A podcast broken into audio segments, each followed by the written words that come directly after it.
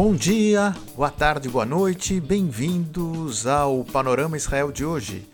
Um novo jeito de se aproximar do que acontece aqui em Israel. Eu sou Gerson Lerner e trago para você um panorama do que acontece por aqui. Hoje é quinta-feira, 17 de dezembro de 2020 e o último dia da festa de Hanukkah. Eu não sei se vocês conseguem escutar de fundo na gravação de hoje, mas a chuva está caindo forte lá fora. Sinal de que inverno israelense realmente está por aqui. Por um lado, para Israel as chuvas são muito bem-vindas em uma terra que quase não recebe nenhuma gota do céu durante o ano inteiro. As chuvas elevaram as águas do Lago Kinneret, o maior reservatório de água doce do país em mais de 5 centímetros e meio. O lago, também conhecido como Mar da Galileia, não é mais a principal fonte de água potável do país depois que Israel começou a desalinizar a água. Mas o seu nível segue a ser um termômetro da quantidade de chuvas no país. E atualmente ele está em um dos seus níveis mais altos dos últimos 25 anos, a apenas 1,10 metro abaixo da marca superior que indica o seu nível máximo. Mas apesar de ser uma bênção, assim como acontece em outras partes do mundo, toda essa chuva concentrada trouxe inundações em diversas estradas de norte a sul do país. A Rota 90, uma estrada que passa pela região do Mar Morto, foi fechada em ambas as direções e em dois lugares devido à inundação de riachos na área.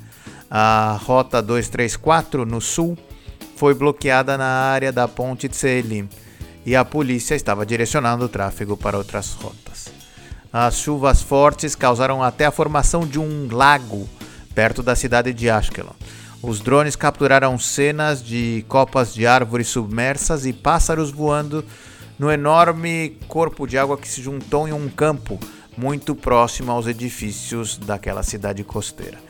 É, vale a pena ver lá no nosso grupo de Facebook essas imagens impressionantes.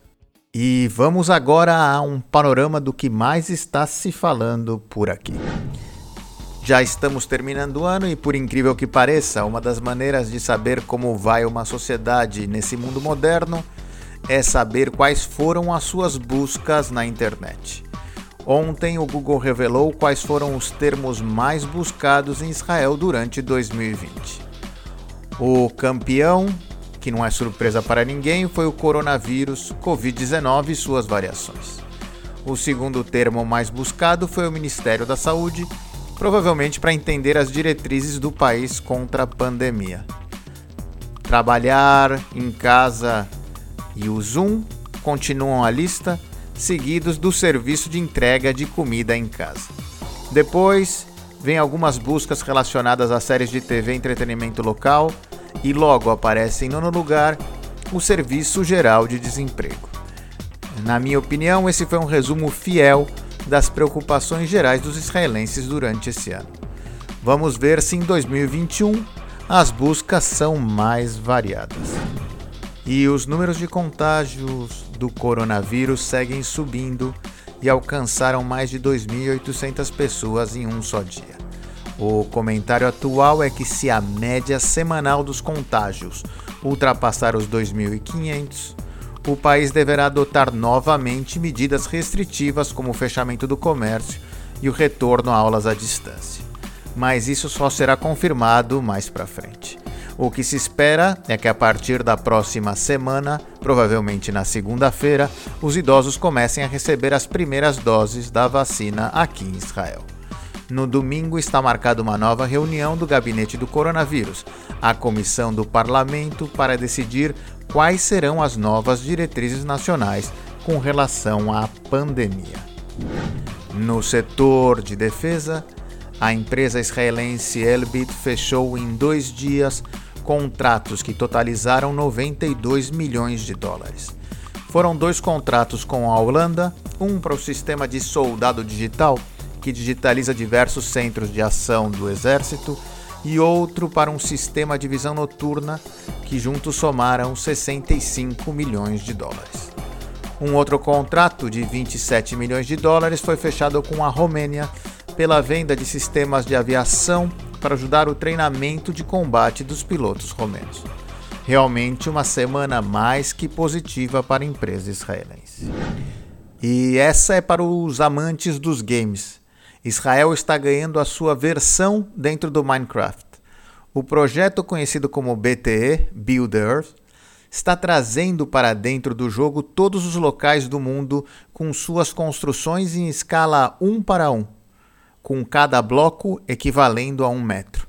Só para você entender, se você for para Londres, você vai encontrar o Big Ben feito com blocos de Minecraft e todas as casas do quarteirão também.